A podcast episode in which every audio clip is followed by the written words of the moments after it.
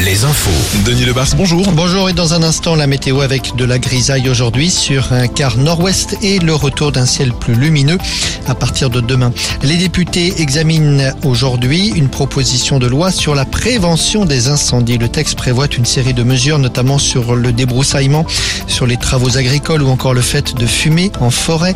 L'objectif c'est bien sûr d'éviter les feux à répétition tels que ceux qu'on a connus l'été dernier, notamment en Gironde, en Charente et dans le Du changement en perspective pour les services d'urgence. François Braun, le ministre de la Santé, souhaite que l'appel au 15 devienne obligatoire au préalable. Ce n'était pas encore le cas, sauf cas particuliers, notamment dans les hôpitaux qui sont en tension.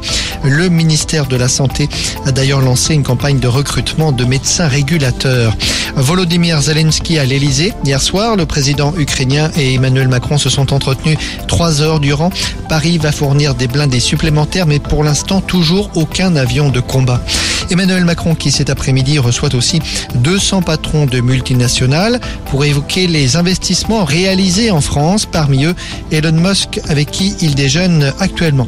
À Tours, le centre LGBTI de Touraine a été vandalisé pour la cinquième fois ce week-end. La dégradation a été commise dans la nuit de samedi à dimanche. Des boîtes aux lettres ont notamment été arrachées. Une pré-plainte en ligne a été déposée hier. Une agence spécialisée dans le commerce dévoile ce matin son classement annuel des produits les plus vendus en supermarché. Attention, on va être obligé de citer des marques. Trois boissons sur le podium, l'eau cristalline, le Ricard et le Coca. Le premier produit non liquide le plus vendu en grande surface, c'est le Nutella. Énormément de monde au Grand Prix de France Moto ce week-end, 280 000 spectateurs en 4 jours, c'est un record. En rugby, jour J-5 pour la finale de la Champions Cup et le Stade Rochelet. 5 jours de préparation pour ce troisième rendez-vous consécutif pour les maritimes. Une première conférence de presse est d'ailleurs programmée pour cet après-midi. Retrouvez la météo avec les campings Chadotel. Des belles histoires de vacances, une histoire de famille. C'est une semaine plutôt ensoleillée qui nous attend et un beau week-end de l'ascension, mais d'ici là, des nuages cet après-midi et même encore un peu de pluie